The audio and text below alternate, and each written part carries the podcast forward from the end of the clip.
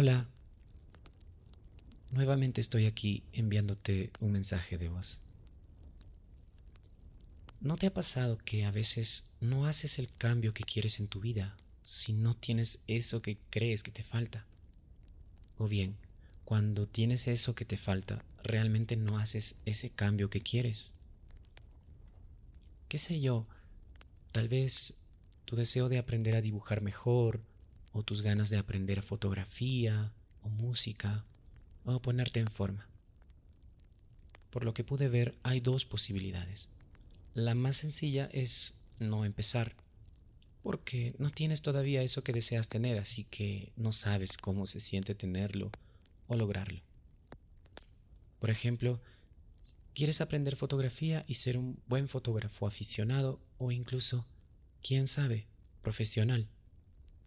Pero no tienes una buena cámara, es decir, tal vez apenas tengas la del teléfono y piensas, voy a tener una buena cámara pronto y cuando la compre voy a trabajar con esto para mejorar en fotografía.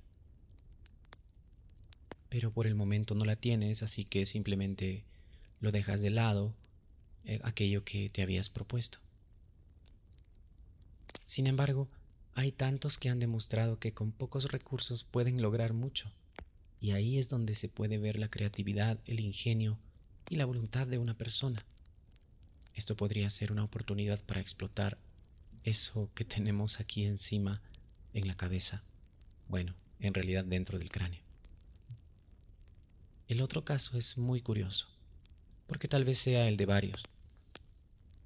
¿Quieres aprender fotografía y sea haciendo un buen esfuerzo económico o no?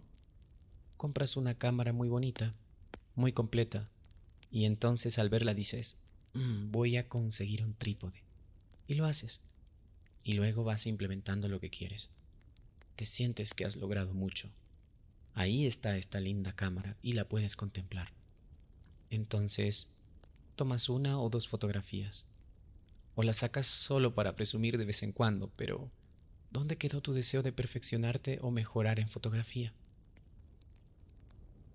No te digo esto para que te sientas mal, sino justamente porque también esto me pasó a mí. Y todavía estoy pensando en cómo puedo implementar esas cosas que quiero hacer en mi vida. Lo de la fotografía puede ser un ejemplo, pero que puede aplicarse a más actividades o deseos si tú quieres. Te daré otros ejemplos para el segundo caso.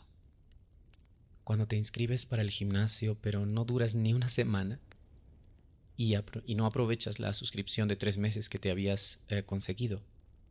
O cuando al inicio o fin de año tienes tu lista de cosas para hacer, pero al pasar los días o las primeras semanas, ya olvidas lo que te habías propuesto hacer, y mejor escondes esa lista para que se empolve. Y tal vez hagas otra lista de resoluciones al fin del próximo año, y así.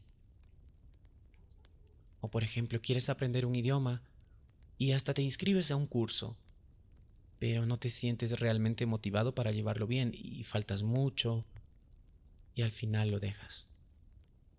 Créeme, no es realmente algo que te debería desanimar, al menos en un sentido. Yo diría que incluso es normal, algo que ocurre porque quizá no hemos aprendido a lidiar con eso que tenemos en nosotros, una especie de inercia que nos mantiene cómodos en nuestro asiento.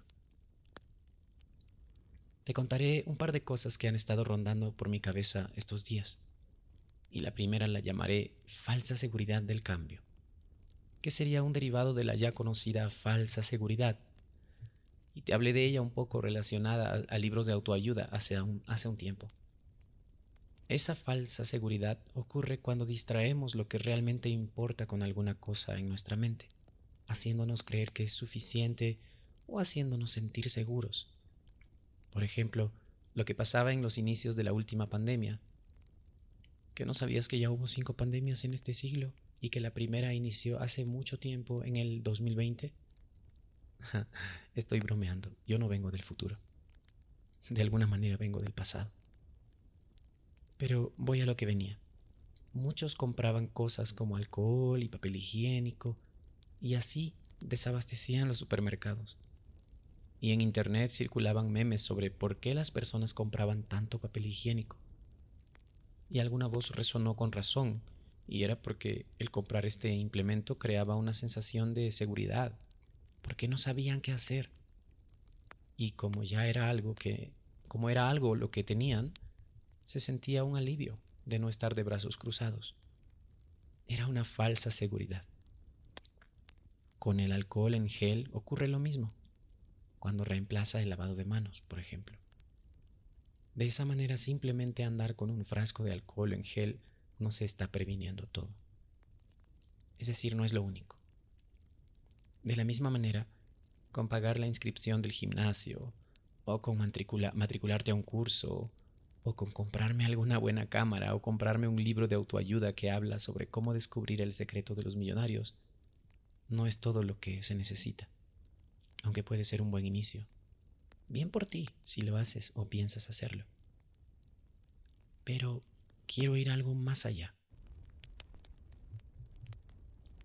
Y es que en realidad no tenemos que tener exactamente algo para comenzar con alguna cosa.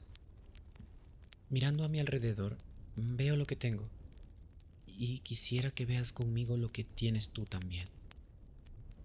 Quizá lo más importante sea el tiempo para disfrutar, para moverse, para hacer.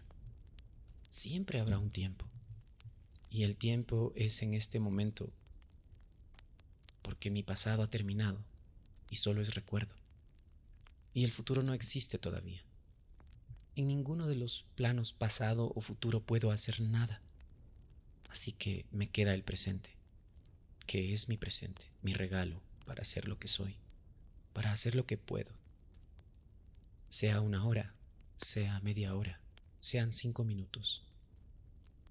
Creo que con la cámara del teléfono podría mejorar mis ángulos y con sus opciones podría aprender a cómo funciona la luz y cómo trabaja en ella. Creo que aunque no puedo inscribirme a un gimnasio, podría moverme un poco más cada día. Una pequeña victoria de evitar esa vida sedentaria que a muchos afecta. Tal vez si respiro y soy consciente de ello, soy consciente de que estoy vivo y soy mi versión disponible. Soy las cartas que tengo para jugar en esta mesa ahora. Para terminar mi mensaje, hubo un podcast que me recordó algo que tenía presente hace tiempo, pero que como suele pasar con cosas que no repasamos en mente y en práctica, lo había dejado de considerar. En este podcast menciona un estudio psicológico donde consideran tres ejes para el cambio en una persona, que puedes imaginar como tres círculos concéntricos, uno más profundo, otro en el interior y otro externo. Imagínate, en el círculo externo se encuentran las metas. En el círculo inmediatamente interior están los procesos. Y en el círculo más interior y profundo está la identidad. Para resumirlo un poco, en este podcast se cuenta que mucho de lo que hacemos tiene que ver con quiénes somos. Es decir, si de hecho eres una persona con alguna habilidad o con alguna característica que te hace resaltar algo en ti, fíjate en los hábitos que tienes o en la manera como haces las cosas. Y de esta manera te darás cuenta de cómo esa identidad tuya, esa identidad mía, nos hace hacer lo que hacemos y hasta tener lo que tenemos ser lo que somos. Es decir, si quiero hacer algo o deseo cambiar algo o implementar algo en mi vida, no debería pensar primeramente en las metas o procesos, sino en cómo soy yo o cómo me concibo a mí mismo e intentar cambiar esa parte de identidad en mí.